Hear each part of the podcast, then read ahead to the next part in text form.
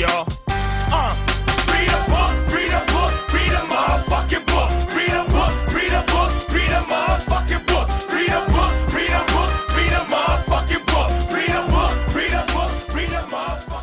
Mais um Diário de Leituras. Eu sou Patrícia Quartarolo do Rede Poderosa de Intrigas e também estou no Poderoso Resumão, onde vocês encontram muitas recomendações de livros, principalmente no Instagram, e resenhas toda semana no site. É, hoje eu vim aqui para falar com vocês das minhas leituras dos últimos 15 dias, né? Esse é o padrão do nosso, do nosso diário. É, eu comentei no último diário que eu estava fazendo, ou tentando fazer, que sempre para mim tem sido um problemaço fazer as maratonas de leitura. Eu tô participando da maratona literária de inverno que o Vitor Almeida, do Geek Freak, é, monta todo ano.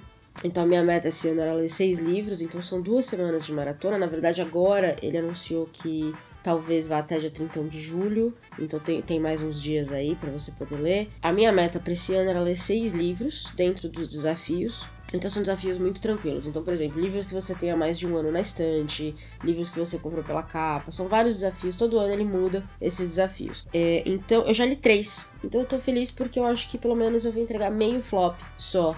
Ou meia vitória, né? Dependendo se você é uma pessoa copo meio cheio, copo meio vazio. Tem aí as duas opções. É, mas eu ainda tenho uma semana. Então talvez eu consiga ler pelo menos mais um livro da maratona, não sei ainda. Mas eu quero contar para vocês um pouquinho do que eu li, porque eu tenho quatro livros para contar, para falar sobre. Eu não, não sei se eu comentei sobre um deles, que foi um dos primeiros que eu terminei no mês. Mas eu quero falar dele porque eu vou fazer uma resenha completa dele lá no Poderoso, no site. Acho que é importante falar que no Poderoso a gente não faz resenhas no Instagram. No Instagram são mais comentários de livros e recomendações de obras dentro daqueles meus temas mensais. Que para esse mês de julho é, são contos, ensaios e crônicas. Então todo dia, na verdade eu tenho feito todo dia útil, né? Todo dia da semana, eu posto uma recomendação para vocês dentro desse tema. E tento ler livros dentro desse tema no mês também, mas não só esse tema, justamente porque eu tenho outras coisas rolando, inclusive livros de parceria que eu gosto de ler o quanto antes. Um dos livros de parceria que eu recebi e li esse mês foi O Cerne da Questão, do Graham Greene, da Biblioteca Azul. Né? A Biblioteca Azul me mandou esse livro. Essa é a minha primeira experiência com o Graham Greene, eu não conhecia nada dele. Eu já conhecia sobre o autor, né? Já tinha ouvido falar dele, inclusive eu tenho outras obras dele, mas esse é o primeiro livro que eu realmente leio dele. Eu tenho quatro livros dele: O Nosso Homem Havana, O Americano Tranquilo, que se eu não me engano virou filme com George Clooney, eu não tenho certeza, O Cerne da Questão e Os Farsantes. Desses quatro, eu só li O Cerne da Questão, que era na verdade o livro sobre o qual eu menos sabia, então achei legal começar por ele. É uma história colonial, vamos dizer assim. Então ele fala sobre alguns ingleses que, que estão morando na África. É, ele não fala o nome do país, e talvez o nome do país na época fosse diferente, mas pelo que eu pude pegar pelas cidades que eles citam, seria como se fosse a Libéria hoje. E aí a gente segue o Scooby, que é um. é o nome dele. Acho que vale ressaltar isso porque eu também achei um pouco estranho no começo. O Scooby ele é como se fosse um policial inglês morando na colônia. E ele adora morar na colônia. Ele tem muita, muita paixão pela cidade. E aí ele traz a esposa dele e ela não, não gosta tanto assim. E ela quer ir para África do Sul, onde ela tem amigas com quem ela pode conversar. A história toda, né, ela vai girar ao redor do Scooby, porque ele é um cara que ele faz, por exemplo, como Portugal, se eu não me engano, estava passando por um embargo ou alguma coisa assim, eles têm que todos todos os navios que saem da África têm que ser inspecionados, principalmente os que saem de colônias inglesas. Eles são inspecionados porque acontecia na época uma grande. tinha uma grande cultura, ou não vou dizer isso, um grande crime, que era é, a venda de diamantes para o mercado negro na, na Europa. Então, todos os navios eram, eram inspecionados. O Scooby tinha uma fama diferente né, dos outros policiais britânicos. Todos, basicamente, tinham fama de ser corruptos e de aceitarem dinheiro para deixar passar navios com diamantes não identificados ou não declarados. E o Scooby era o único que era conhecido como um cara que nunca tinha aceitado propina. Ele era meio que. É, as pessoas até tiravam. Os, os outros policiais ingleses até tiravam sarro dele. Mas ele estava muito firme em suas convicções. E é assim que a gente recebe a primeira parte do livro. É, muita coisa vai acontecer. Eu vou, eu vou destrinchar isso um pouco melhor na resenha. Eu não vou contar muito do livro aqui, porque tem assim alguns spoilers que eu não quero entregar. Mas o que eu posso dizer é que à medida que eu ia lendo o livro as coisas iam acontecendo, é, tinha muita coisa me incomodando na história. E aí, quando eu fui ler um pouco sobre o autor, eu vi que aos 24 anos ele se converteu ao catolicismo. E ele era um católico fervoroso. E eu acho que isso, de certa forma. Isso, de certa forma, não. Isso está no livro de uma maneira muito.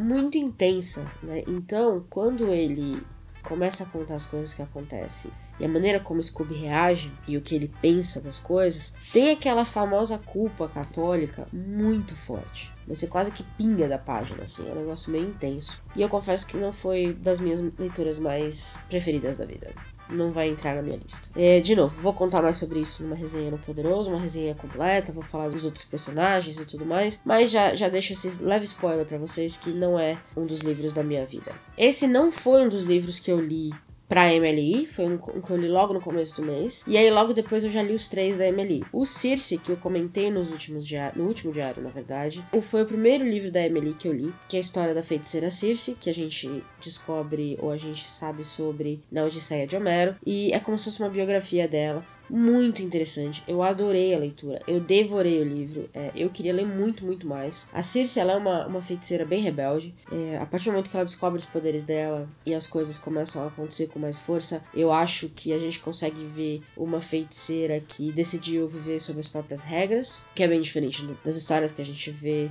de mulheres naquela época. Ela chega até mesmo a enfrentar a deusa Atena, é, o que era muito raro, né? Quando você vê histórias sobre Atena, Atena é uma, a deusa da, da guerra e da sabedoria, e ela é conhecida por ser muito dura, é, muito rígida, então muita gente tinha medo dela, e a Circe enfrentou. A Circe teve um relacionamento com Odisseu, e justamente por isso fica interessante. Me deu até vontade de reler a Odisseia, eu li há muito, muito tempo atrás, então me deu até vontade de reler para ver se tem mais coisa aqui que, que talvez eu consiga pescar ou entender melhor nessa obra. E eu gostei tanto da obra que eu fui atrás de outras da autora que é normalmente o que eu faço quando eu descubro, quando eu leio algo e eu fico pirada na autora, que aí eu quero ler tudo que ela já fez na vida. E aí eu comprei um outro livro dela chamado A Canção de Aquiles. Pelo que eu entendi, ela escreve muito sobre mitologia grega, o que para mim é super interessante por si só, porque mitologia grega é talvez a minha mitologia preferida de todas. Então, gosto muito de ler sobre o assunto e tô ansiosa para ler a canção de Aquiles. Não sei quando eu vou conseguir encaixar nos meus meses aí restantes, mas já tenho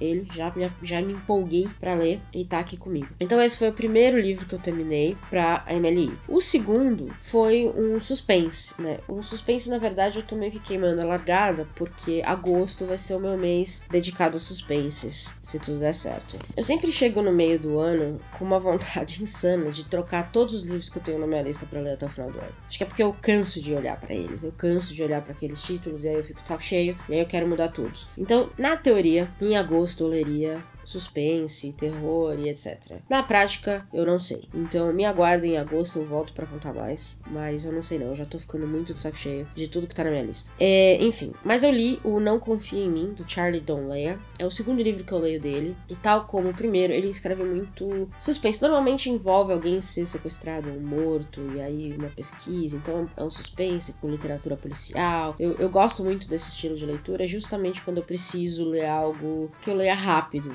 ou que eu leia ou algo mais leve no sentido de que você só vai acompanhando a história e você não precisa analisar muito a fundo nada. Essa história especificamente começa com um rapaz caindo 30 metros de altura de uma montanha de 30 metros de altura e aí as suspeitas recaem sobre a, a noiva dele ou a, a mulher que seria a noiva dele, porque ele estava no topo da montanha justamente montando tudo para pedi-la em casamento. É bem interessante, eu gostei muito da leitura, eu li um dia, tem umas 350, 400 páginas, mas a leitura flui muito rápido, porque aí a gente uma coisa legal do Don Leia é que ele traz outros elementos para o suspense, né? Então a gente tem essa história que é o, o, foco todo, né? Então a investigação dessa morte, e aí a, a, noiva dele acaba sendo presa. Só que aí a noiva dele conhece do colégio ainda uma moça que virou uma grande documentarista, então ela pede ajuda, e aí um documentário começa a ser feito sobre essa história toda. Então é muito interessante e traz muito para nossa realidade hoje, onde a gente vê muitos documentários sobre crimes reais, né? Que isso é sempre muito, não sei, chama muita atenção. Então eu gostei do livro, não foi o meu melhor, eu não gostei muito do, do final, achei o final um pouquinho forçado, mas o livro é bom, li um dia, como eu falei, então tá entregue aí o segundo livro da Emily. E aí comecei o terceiro livro da Emily, que foi A Festa ao Ar Livre e Outras Histórias, da Catherine Mansfield. Eu nunca li nada da Catherine Mansfield. Ela é muito bem recomendada, ela vem muito bem recomendada desde sempre, na verdade. Conheci ela de nome numa coleção das mulheres modernistas da Kozak Naif, entre parênteses, tristeza demais, volta Kozak, é, que a Kozak fez, então eram livros belíssimos, edições lindíssimas, como era comum da Kozak, de capa dura, e uma delas era da Catherine Mansfield. Então eu soube um pouquinho do autor quando eu comecei a me interessar por essa coleção, mas eu não li nada dela até esse livro. Basicamente, é uma A Festa ao Livre e outras histórias é um compilado de contos. Achei, achei os contos bons, uns melhores que os outros, como tende a acontecer nessas, nessas, nessas compilações, mas eu confesso que nenhum assim muito impressionante. O que ela fala muito é da vida né, das mulheres e tudo mais no final dos 1800, começo de 1900. Mas mesmo assim, não, não sei. Não, foram, não foi uma, um estilo de, de escrita e não foram temas ou histórias em si que me interessaram muito. Eu até comentei no Twitter que a primeira história acho que tinha 59 páginas e na página 50 nada tinha acontecido ainda. Então acho que talvez tem muito isso, sabe? Tem muito de contos em que nada acontece, que é basicamente ela mostrando pra gente como era a vida, o dia a dia. Talvez na época isso tivesse muito valor valor, porque pouca gente falava sobre isso. Hoje em dia eu não sei se essas histórias envelheceram bem. Então, quero ler a outra obra que eu tenho da Catherine Mansfield, que se eu não me engano, eu tenho As Filhas do Coronel Falecido, que é na verdade, eu acho que é um conto só, não é, não são vários, é um conto só. Então eu vou tentar ler esse também e ver se eu consigo aí me manter no, no bonde da Catherine Mansfield, mas confesso que essa primeira experiência não foi a experiência mais incrível que eu já tive lendo contos. E, a, e agora eu tô lendo, então eu tô começando ainda ainda, então não tenho muito a dizer sobre. O Stephen King, né? Como eu falei, agosto eu vou tentar ler suspense, terror, essas coisas. Então eu vou ler a Metade Sombria, que eu acho que foi o livro mais recente, ou um dos mais recentes, lançados pela Suma. A Suma tá com um projeto incrível para fãs de Stephen King, que é a Biblioteca Stephen King. Então todos os livros estão sendo relançados em capa dura, numa edição absolutamente linda. Cada edição tem uma cor, então já tô até, eu como uma pessoa que gosta muito das minhas estantes, já tô até imaginando como vai ficar lindo. É, mas obviamente eu quero ler antes. Então, A Metade Sombria é, na verdade, o primeiro livro que eu tô lendo dessa nova coleção, que eles, né, dessa nova, nessa nova edição. Mas eu tenho muito interesse de ver o que eles estão fazendo com todos os livros. Então, eles estão relançando vários, já lançaram vários, estão relançando outros, e eu acho que vale a pena acompanhar. O trabalho, o trabalho editorial é muito bonito mesmo. Então, eu ainda tô no começo de A Metade Sombria. O Ragnar, lá no Poderoso, já falou desse livro. Ele fez uma resenha completa desse livro. Eu não li, porque eu gosto de ler resenha de livros ou depois que eu leio, ou livros que. ou muito antes. Então, durante a leitura eu não gosto de ler, porque eu tenho muito medo de pegar algum spoiler. Então, eu não li a resenha, mas se você tem interesse em ler Stephen King, e especificamente A Metade Sombria, tem muito Stephen King no Poderoso, porque a gente adora. A gente gosta muito do Stephen King, principalmente eu e o Ragnar, então vocês encontram bastante do Stephen King lá no Poderoso, se vocês tiverem tiverem interesse. E aí eu volto para contar a semana que vem. Espero terminar até lá, ou não semana que vem, mas no meu próximo diário. Espero ter terminado a metade sombria até lá. Tem umas boas, o que, 500 páginas ou quase isso. 462 páginas. Então,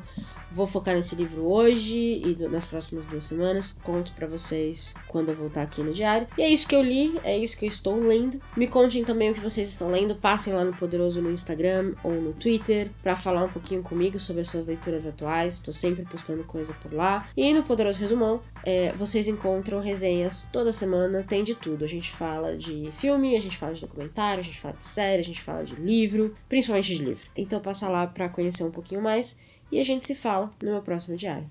E tchau! Uh,